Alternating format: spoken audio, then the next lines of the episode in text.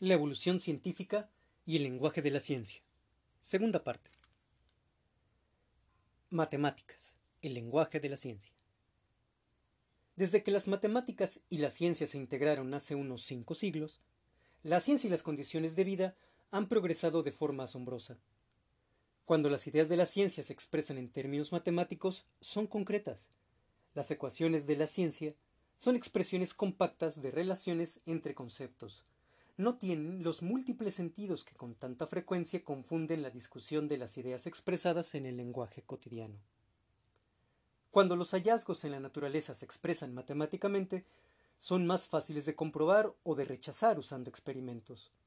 La estructura matemática de la física se hace evidente en muchas de las ecuaciones que encontraremos a lo largo de nuestros cursos.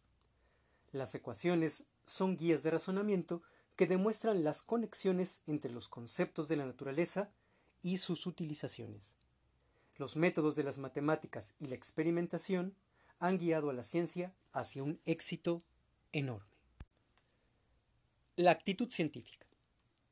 Es común considerar que un hecho es algo inmutable y absoluto, pero en la ciencia un hecho suele ser una concordancia estrecha entre observadores capacitados quienes hacen una serie de observaciones acerca del mismo fenómeno. Por ejemplo, cuando antes era un hecho que el universo era inalterable y permanente, en la actualidad es un hecho que el universo se está expandiendo y está evolucionando. Por otra parte, una hipótesis científica es una conjetura educada, que sólo se supone que será un hecho cuando la demuestren los experimentos realizados, cuando se haya probado una y otra vez una hipótesis y no se hayan encontrado contradicción alguna, entonces puede transformarse en una ley o un principio. Si un científico encuentra pruebas que contradicen una hipótesis, ley o principio, de acuerdo con el espíritu científico, será necesario cambiarla o abandonarla, independientemente de la reputación o autoridad de quienes la propusieron. A menos que se vea, pues que las pruebas son contradictorias al experimentarlas y se verifique que han resultado equivocadas, lo cual en ocasiones sucede. Por ejemplo, Aristóteles, que vivió del 384 al 322 aproximadamente antes de Cristo. El filósofo griego, tan admirado, afirmaba que un objeto cae con una velocidad proporcional a su peso. Esta idea se aceptó durante casi dos mil años, tan solo porque lo había dicho él, por la gran autoridad que tenía Aristóteles. Se dice que Galileo demostró la falsedad de tal afirmación con un experimento, donde se demostraba que los objetos pesados y los ligeros, al dejarse caer desde la torre inclinada de Pisa, lo hacían, sí, con velocidades casi iguales.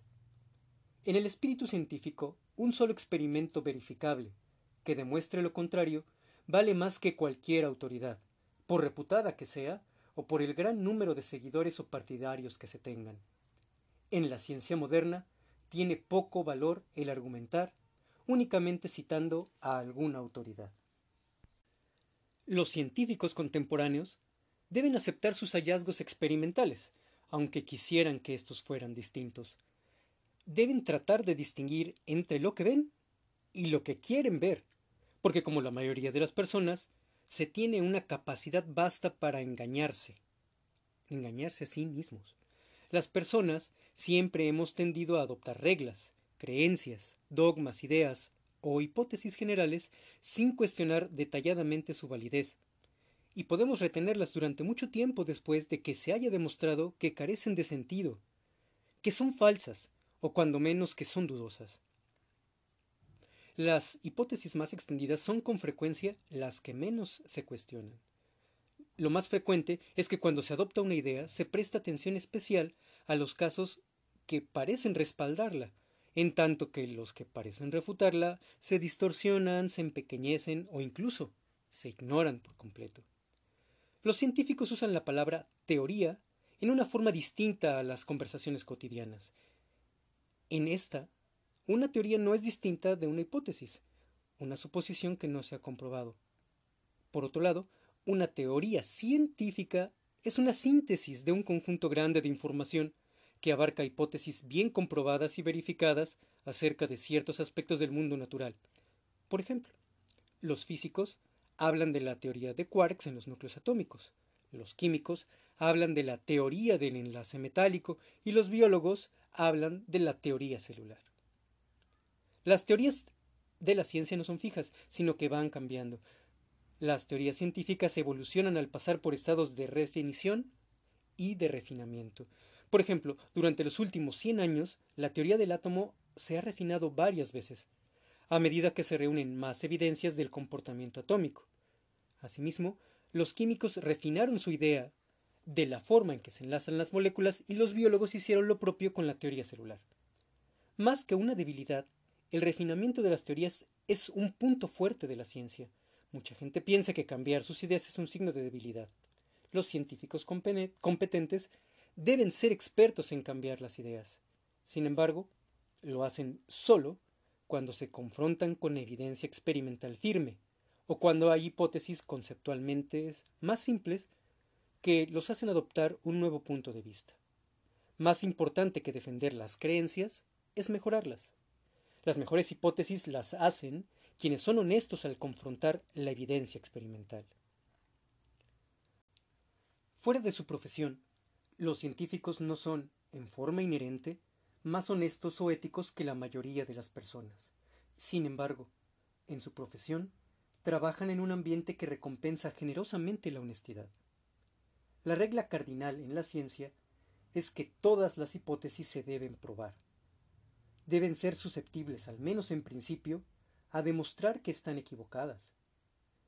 En la ciencia, que haya un medio de demostrar que una idea esté equivocada es más importante que haya uno de demostrar que es correcta. Se trata de un factor principal que distingue la ciencia de lo que no lo es. A primera vista parecería extraño, porque cuando nos asombramos como la mayoría de las cosas, nos preocupamos por encontrar las formas de averiguar si son ciertas. Las hipótesis científicas son distintas. De hecho, si queremos distinguir si una hipótesis es científica o no, deberemos tratar de ver si hay una prueba para demostrar que es incorrecta.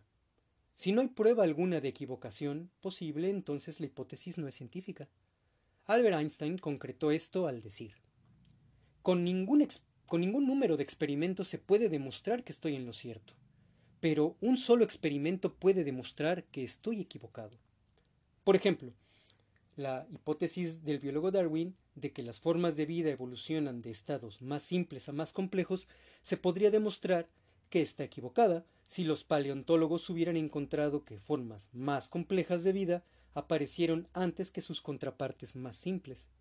Einstein supuso que la gravedad flexiona la luz, lo cual podría demostrarse que no es cierto si la luz de una estrella rozara al Sol y pudiera verse que durante un eclipse solar no se desvía de su trayectoria normal. Sucede que se ha determinado que las formas menos complejas de vida anteceden a sus contrapartes más complejas y que la luz de una estrella se flexiona al pasar cerca del Sol, todo lo cual respalda las afirmaciones. Así, cuando se confirma una hipótesis o una afirmación científica, se considera útil como un escalón más para adquirir conocimientos adicionales. Examinemos esta hipótesis. La alineación de los planetas en el firmamento determina el mejor momento para tomar decisiones. Mucha gente la cree, pero no es científica. No se puede demostrar que esté equivocada ni que es correcta. Es una especulación.